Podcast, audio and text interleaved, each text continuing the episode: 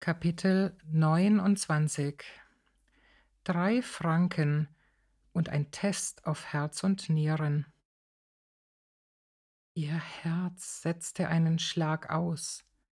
Dann schwenkte Kali triumphierend den blau-rot-weiß umrandeten Briefumschlag und platzte ins WG-Esszimmer. Sie waren alle gerade von der Sprachschule zurückgekommen und Dennis und Emma löffelten gerade mit Genuss den schönen kalten Joghurt mit Honig. Eine der Schweizerinnen hatte ihn vorgestern mit der Büffelmilch angesetzt und er kam ganz frisch aus dem Kühlschrank. Ah, das tat nach der Hitze draußen so gut. Sie musste dringend die Nachricht bei den Frauen loswerden, die sie einerseits angenehm überrascht aber auch ein klein bisschen bestürzt hatte. Dirk wollte kommen und sie besuchen. Also genauer, Dirk und zwei jüngere Männer aus dem CAAM hatten ihren Sommerurlaub zur gleichen Zeit genommen, um Kairo anzusehen. Die anderen beiden Frauen grinsten einander an und neckten sie. So, so, Männerbesuch kommt sie über. Da schau mal her. Ach was, die sind bloß froh, dass sie jemand kennen, der ihnen mal Kairo zeigen kann. Es stimmte, dass sich alle möglichen und unmöglichen Leute auf einmal für einen Ägyptenbesuch interessierten, nachdem das Rikai-Team sich in der Hauptstadt eingelebt hatte. Da wollte man unbedingt auch Al-Qahira, die Blühende, angucken, wenn man bei Neckermann-Urlauben in Hurghada oder Sharm el-Sheikh sowieso schon im Land war. Teammitglieder als Fremdenführer waren da gern gesehen. Hm. Carly war trotzdem aufgeregt.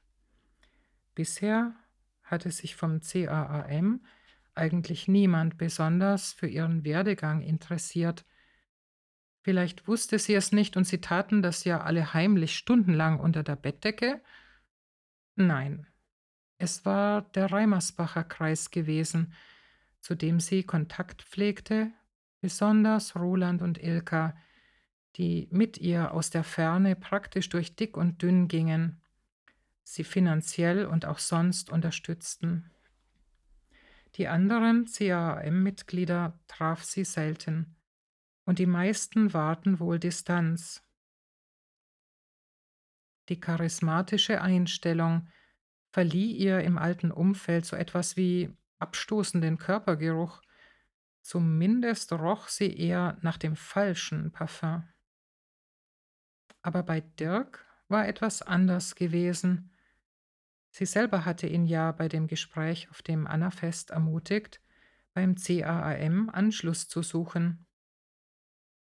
Das war aber schon wieder gute zwei Jahre her, in denen sich für sie viel, sehr viel verändert hatte. Sie hatte Dirk in der Zwischenzeit nicht getroffen und auch nicht gehört, wie es ihm ergangen war. Aber die Zwischenzeit. Er war, so erzählte er im Brief, inzwischen nicht nur Mitglied geworden und hatte im CAAM seinen Platz gefunden, er war sogar in den Vereinsvorstand gewählt worden. Sie war sich sicher, dass er dort einen guten Job ablieferte. Was aber machte er sonst? Genau hatte sie es nicht mehr auf dem Monitor, obwohl er ihr das sicher gesagt hatte. Irgendetwas bei der Stadtverwaltung, glaubte sie. Die beiden Begleiter, Stefan und Jens, kannte sie nur flüchtig, weil sie zu den Jahrgängen in den Jungscharen unter ihr gehörten, mit denen sie nicht zu tun gehabt hatte. Sie freute sich verschmitzt und stolzierte mit geblähter Brust wie ein Gockel umher, gerade so, als käme Paul McCartney zum Tee. Carly beschäftigte sich in den Wochen vor der Ankunft der drei Musketiere damit, verschiedene Touren durch die Stadt durchzuspielen. Sie las sich noch Einzelheiten zu den Stadtteilen und Gebäuden an, die sie den Jungs aus Franken zeigen wollte. Natürlich die einflussreiche Al-Azhar-Moschee und Uni, den berühmten Khan Khalili-Markt und klar die Pyramiden, die unvermeidbaren.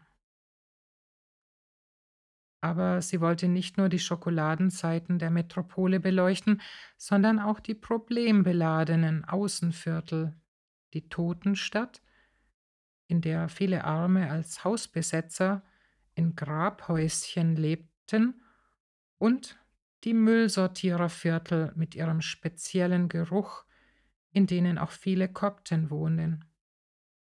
Mal sehen, ob die Urlauber mit einem stabilen Magen gesegnet waren. Und so zog sie es auch durch, arbeitete im Pensum der Sprachschule schon mal vor, so dass sie durch die Auszeit nicht zu sehr zurückfiel. Die drei jungen Franken brachten Heimatgefühle mit in hoher Dosis. Ihr Akzent war für die Schweizer im Team eine Herausforderung und umgekehrt. Die Mitbringsel waren für Carla sehr kostbar. Selbst die Nürnberger Bratwürstel hinterließen fast einen süßen Nachgeschmack, weil sie in einem Ozean der Fremdheit nach dem vertrauten Frankenland schmeckten. Und so kam es, dass sie sich als Vierer-Kleeblatt im Taxi mal durch hupend brüllenden Verkehr, mal im Leerlauf von Staus, durch tödliche Langeweile und betäubende Abgase kämpften. Sie versuchten morgens, die abgebrochene Nase der Sphinx gut aufs Bild zu kriegen und liefen abends zusammen durch die altislamischen Viertel der Stadt, die wie eine Filmkulisse wirkten. Jens, Dirk und Stefan, handfeste Deutsche mit Dirk als größtem, blinzelten sie verwundert an, als Carly von den Blicken und Händen der Ägypter auf ihrem Schulweg erzählte. Tja, mit ihnen als Eskorte verwandelten sich plötzlich die Männer auf dem Weg in die personifizierte Keuschheit. Natürlich waren sie jetzt völlig desinteressiert an ihr. Die drei Franken übten Feilschen auf dem Markt und gingen am Nil und auf dem Tahrirplatz spazieren. Dann allerdings kam der Tag, an dem Stefan und Jens sich unschuldig verabschiedeten.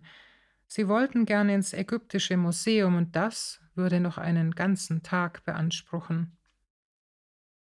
Dirk hatte da keinen Bock drauf. Er erkundigte sich stattdessen, ob es nicht ein nettes Café gäbe, in das er Carly vielleicht einladen könnte. Hoppla, Darauf war sie so nicht gefasst. Nun gehörten aber Cafés, besonders solche, in denen Männer und Frauen zwanglos einen Nachmittag verbringen konnten, nicht zur Kultur. Sie musste heftig überlegen, was da in Frage kam. Teehäuser gab es ja schon, wie Sand am Meer, aber die Gäste auf den schmalen Holzstühlen an Blechtischen, Shisha paffend, in ein Brettspiel vertieft oder den Blick an den Fernseher an der Zimmerdecke geschweißt, wo es zwischen Samalik und Port Said gerade 4 zu 2 stand, waren natürlich ausnahmslos Männer. So musste sie erstmal recherchieren, was es denn gab. Dann stand fest, wo im Viertel mit den ausländischen Botschaften und Topfirmen es eine Konditorei gab, in die man den lieben Gast aus Deutschland bringen konnte.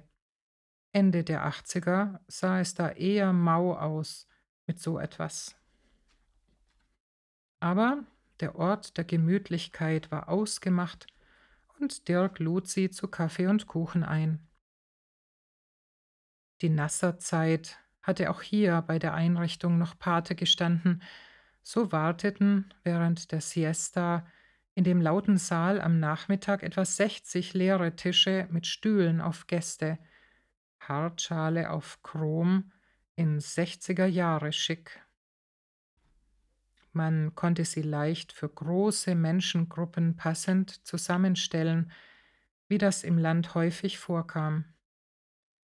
Nun ja, für ein privateres Plauderstündchen war das Café allerdings nicht ganz so geeignet, denn jedes Stühlerücken verursachte unangenehmes Quietschen auf den Bodenfliesen.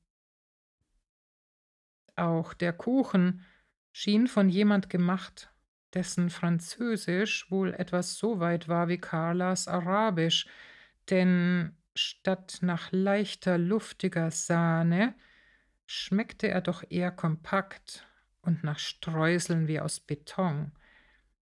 Vielleicht hatte der Meister das Kleingedruckte in den Patisserie-Rezeptbüchern ja nicht so gut entziffern können. Dafür war der Kaffee warm, einigermaßen, und sie konnten Kännchen bestellen.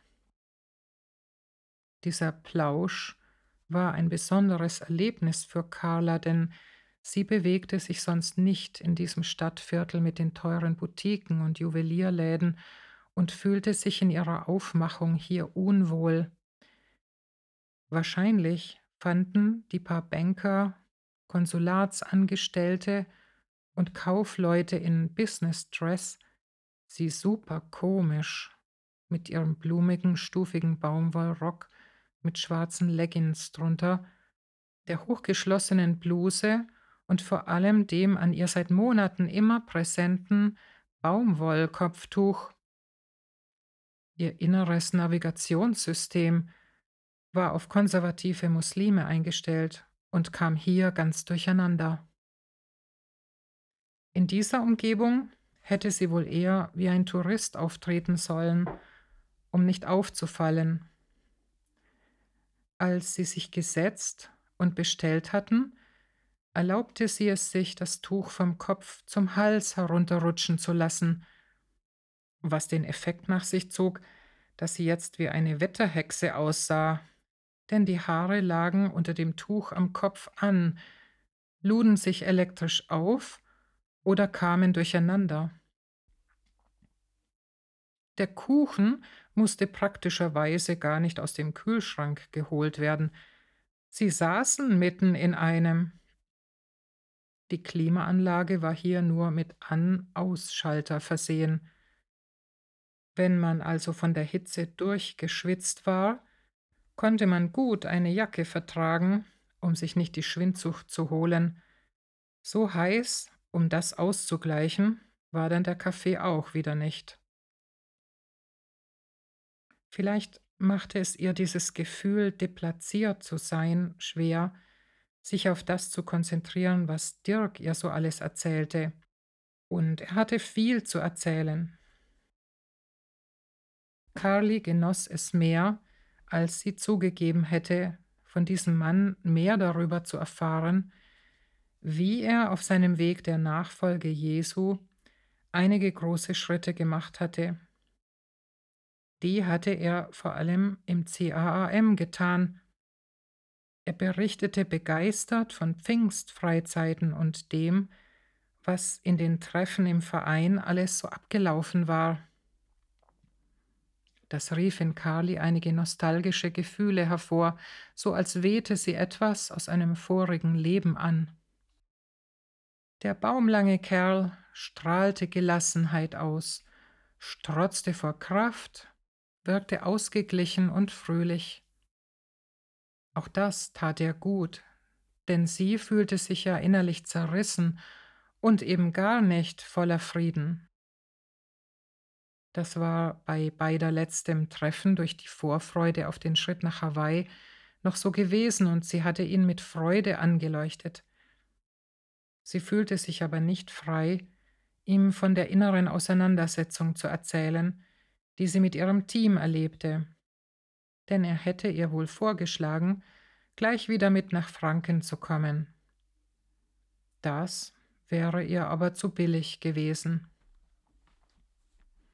Nein, sie war neugierig, ob Dirk vielleicht ein Interesse für etwas entwickelt hatte, was sie den Jungs in Kairo alles gezeigt hatte?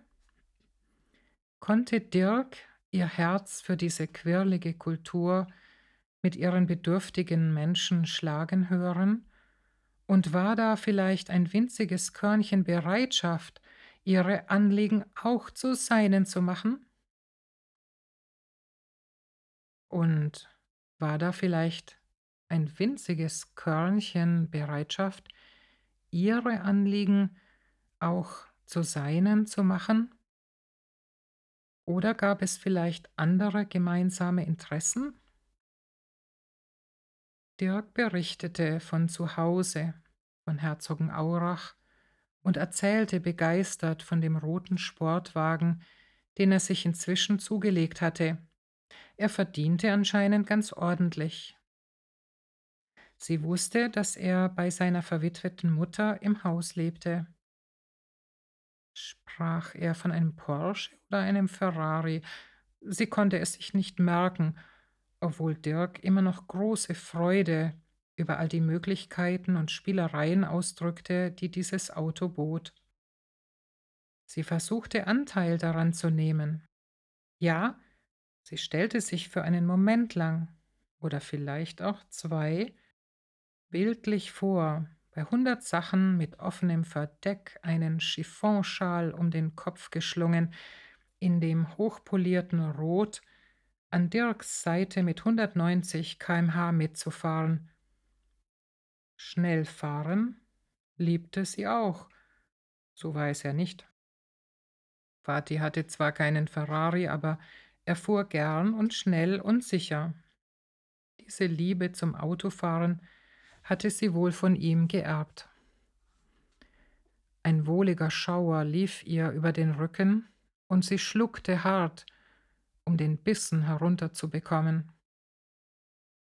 Sie musste aber dennoch mit dem lauen Braun nachspülen. Wenn man Betonkuchen, Betonwüste und manche andere Hässlichkeit aus dem Weg bekam, konnte das Leben schillernd schön sein. Sie sah Dirk verstohlen an, der seine Berichte in Mundart von daheim gern mit ausladenden Bewegungen unterstrich. Fast hätte sie geseufzt. Groß, gut gebaut, sicherer Job, ein geistlicher Leiter im Kommen, Mann, der hatte was. Was sollte sie tun? Eine drängende Stimme in ihr, die der von Mutti ähnelte, sprach nachdrücklich etwas wie Versau es jetzt nicht, Carla Laubinger, sei vernünftig, wenigstens einmal im Leben. Mit diesem Mann kannst du ein gutes Leben aufbauen. Das stimmte ja alles, und sie sehnte sich auch mit allen Fasern danach, endlich in den Hafen der Ehe einzulaufen. Mit 27 kamen oft, meist von der wohlmeinenden Verwandtschaft, Bemerkungen, dass es doch langsam mal Zeit wäre. Und ob sie denn noch keinen gefunden hätte, einen Freund wenigstens. Mutti hatte sie zu Hause noch mit Nachdruck mal aufgefordert, sich doch mehr umzusehen, doch mal raus in die Disco zu gehen.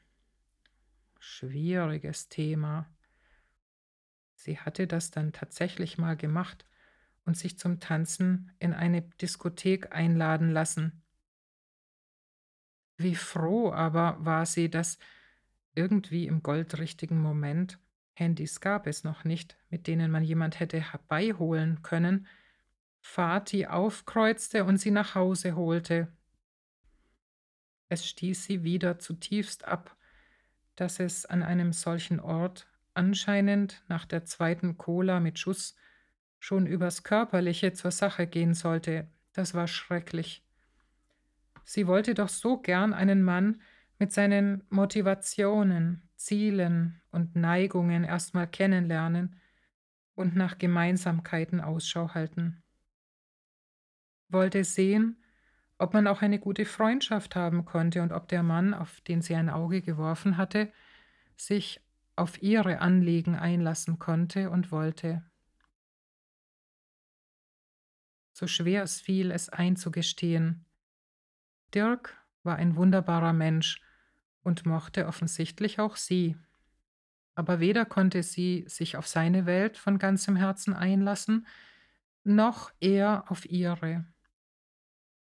Es schien ihn eher zu interessieren, sie abgelöst von dem Hintergrund, den sie sich in Kairo gesucht hatte, zu sehen oder zu wünschen. Ohne das alles könnte man dann doch eine erfüllende Freundschaft haben und mehr vielleicht. Zu Hause auf ihrem Bett, nach der Plauderei zu zweit, kam es Carly wie die Nachwirkungen eines Erdbebens vor, die sie heftig schüttelten. Sie war also wieder in ihrem traurigen, einsamen Loch angekommen. Denn es passte nicht, es passte partout einfach nicht zusammen, so sehr sie es auch drehte und wendete. Als sie das Kleeblatt, Dirk jetzt wieder fest eingerahmt von den beiden anderen Jungs, verabschiedete, war die Präsenz gefühlte Lichtjahre entfernt. Carly hatte den rabenschwarzen Schluss gezogen, dass es für sie schlicht und ergreifend keinen passenden Partner gab. Nein, sie würde wohl Single bleiben.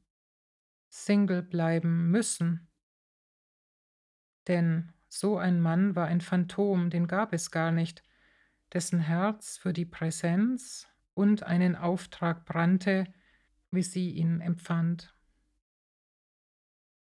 Jemand, der nicht gerade wie der Glöckner von Notre Dame daherkam und mit ihr in einem anderen Land, einer fremden Kultur leben konnte und wollte.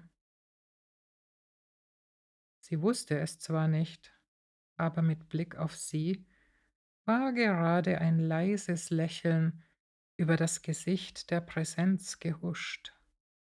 Sie hatte fast unmerklich genickt.